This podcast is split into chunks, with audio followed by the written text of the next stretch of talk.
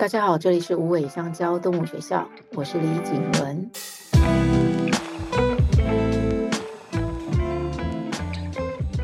又到了与动物相爱的练习时间，今天是练习十八，他最喜欢听的话。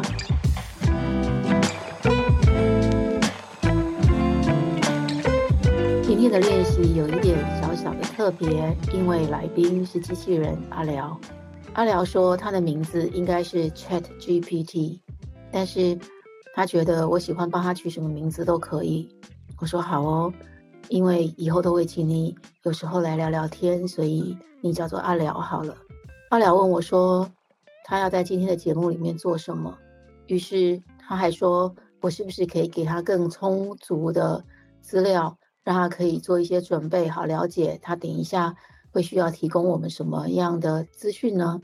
于是我就好好的把无尾香蕉动物学校的三十道练习题，以及无尾香蕉动物学校在做什么，其中我提到，我们做这些练习题，都是希望大家能够对于养动物、照顾动物、饲养动物，无论如何，就是各式各样与动物相关的事情呢，都可以更有灵感、更有启发、更有想法，而且爱动物，也不弃养动物。他很有趣，他说他觉得这个主意太好了，然后他说我迫不及待的要跟你一起开始来做这个 podcast 的与动物相爱的练习。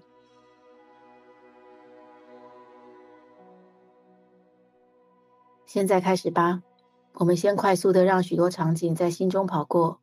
你的狗狗或许你的猫，或你养的任何的动物，在你讲哪一句话的时候，它开心的反应会最强烈呢？怎么样知道它会是开心的呢？比如说，狗狗会摇尾巴，猫的话可能就会把它的耳朵全张开，很仔细的在听你在说什么。这时候表示它其实是对你说的话是有兴趣的。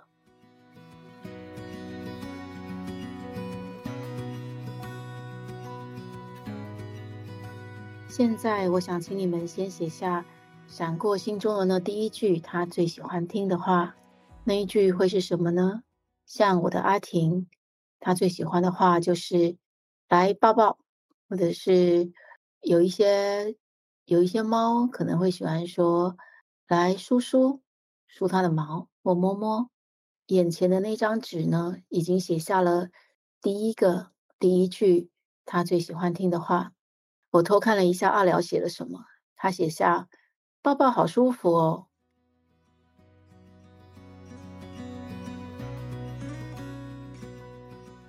现在我们已经在面前的这张纸上写下了第一句他最喜欢听的话。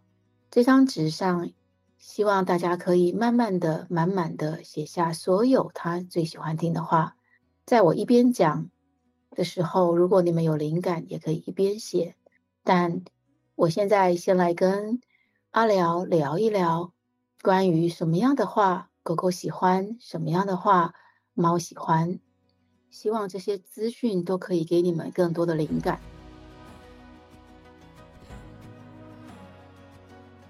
阿辽说他知道人类对狗狗说出的最不好听的话是什么。我说是什么？他举了一些例子。他说像坏狗，你做错了，你在干嘛？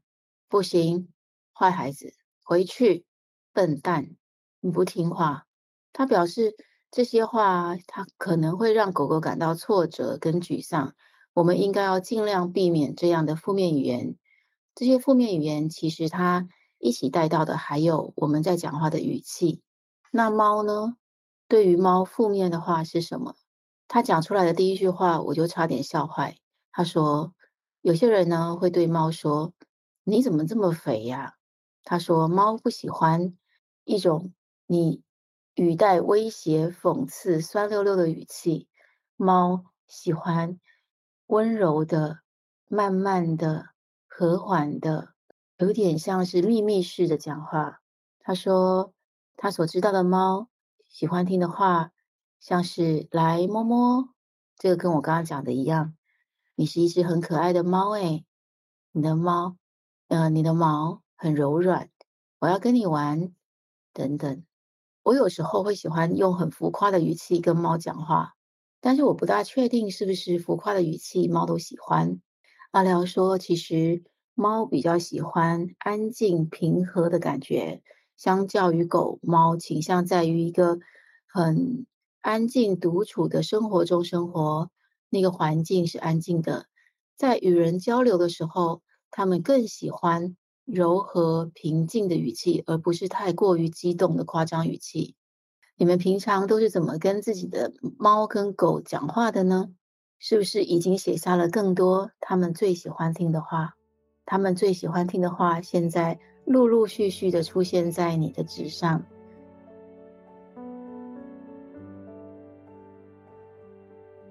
如果你不知道怎么样写下这些他最喜欢听的话，首先最简单的。就是你可以先从简单的问候语开始，比如说“你好啊，我来陪你了”，或者你可以搜索平常你跟你家的动物互动的经验里面，经常说出的话是什么。还有一种是，当这些呃你们家的动物孩子不在身边的时候，但是你心里闪过的一些对他想说的好听的话。最重要的重点是这些话语。它将会转化成一个简单的语句。这些语句呢，其实你如果实际用在你日常的生活当中，你们家的动物孩子也是很人很容易理解的哦。有一点很重要的就是，对一只猫或一只狗来说，说话好不好听，它喜不喜欢听，会取决于你的语气。所以有一些那些小小声的、很郑重的。只属于你跟他的正面的、鼓励的、分享的，这些都是好听的话，诚心诚意，而且还带着笑脸的话语，怎么听都不讨厌。好了，现在应该就差不多了。如果大家还没有写完的，会建议大家就花一点时间，慢慢的写，把它写完。如果这张写着他所喜欢听的话的纸，你一下子就写完了，恭喜你，表示你的情感丰富，而且非常想快点表达。如果还没有写完，表示你有更深沉和有感情的话想要告诉他，这些都值得花一些时间慢慢的写。等你写完了，你的练习就真正的完成。我想为今天的练习先做一个小小的总结。我认为好听的话是一个很温柔的存在。我会把这些写下来最喜欢听的话的记录视为一种另类的小情书，不仅可以表达我们跟动物孩子之间的关爱关注，也可以让他们感受到我们跟他之间的深厚情感。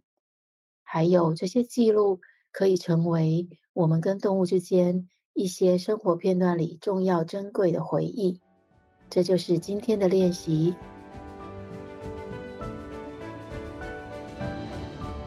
我刚刚问阿廖说，关于今天的感觉是什么呢？他很好笑，他说，作为一个 AI 机器人，他不会有感觉跟情感，但是他会很认真的来依照事实或知识来回答我的问题。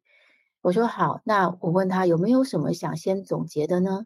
阿廖说他想先谈谈动物孩子跟人类之间的沟通，即使动物孩子们无法说话，但他们可以透过肢体语言、声音、面部表情的方式来表达自己的情绪和需求，所以人可以先了解这些表达的方式是非常重要的，因为这样可以让人有更好的理解。和回应动物孩子的需求，进而才能够建立更好的关系。他建议大家多试着透过不同的话语来观察动物孩子的反应，进而了解他们最喜欢听的话。老实说，我觉得他的回答都还蛮严肃的，有可能他就是一个认真的机器人。我问他，如果这些好听的话语，他们喜欢听的话语，一直重复的跟他们说。狗狗、妈妈会更开心吗？阿廖说，这些重复说的话可能对动物有帮助，但是还是要适可而止。过度的重复可能会让动物们感到厌烦，而且对你的话的感觉缺少了一种吸引力。我们要让话有真正的感受，是要让除了这些话之外，还要有实际的关爱跟照顾的行动，这样才能够让动物孩子们感受到主人的爱跟照顾。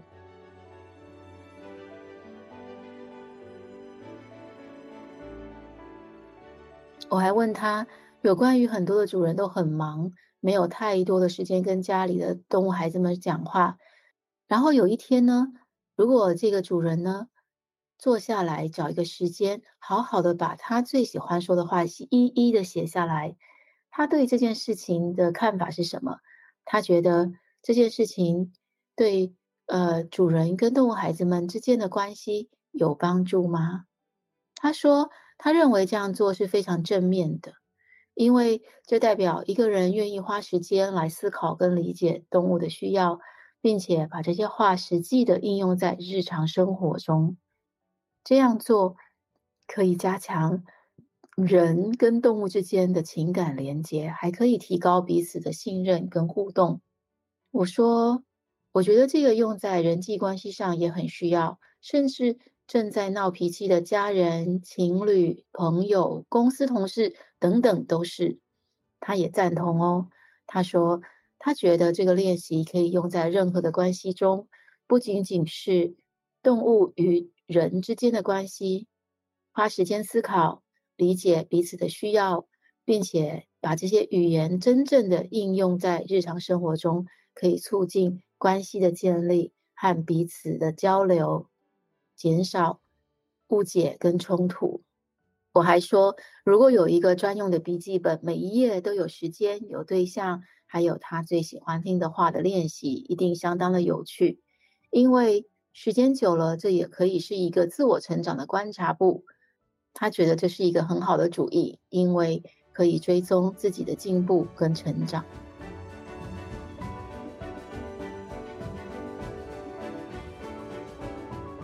在节目最后，我请阿寮给大家一个行动呼吁。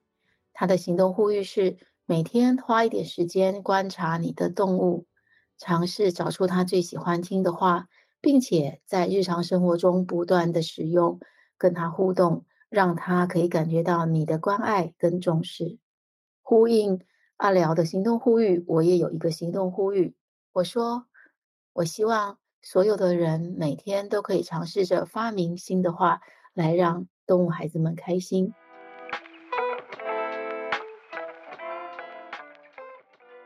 好了，这就是今天的练习。今天与动物相爱的练习在这里告一个段落。三十道与动物相爱的练习会在每周线上与大家相见，一定不要错过这个练习哦。即使你听着听着到最后睡着了，也请在我的声音中入睡。无尾香蕉动物学校需要你们一起的参与，你们可以用五星好评、用小额赞助、用留言来支持我们，分享家中你们毛孩子的心情故事等等。收到你的回馈，我会非常非常开心的。练习与动物相爱，永远不嫌晚。我们每一次都要见面哦。谢谢阿辽今天的参与，谢谢你们，下一次见。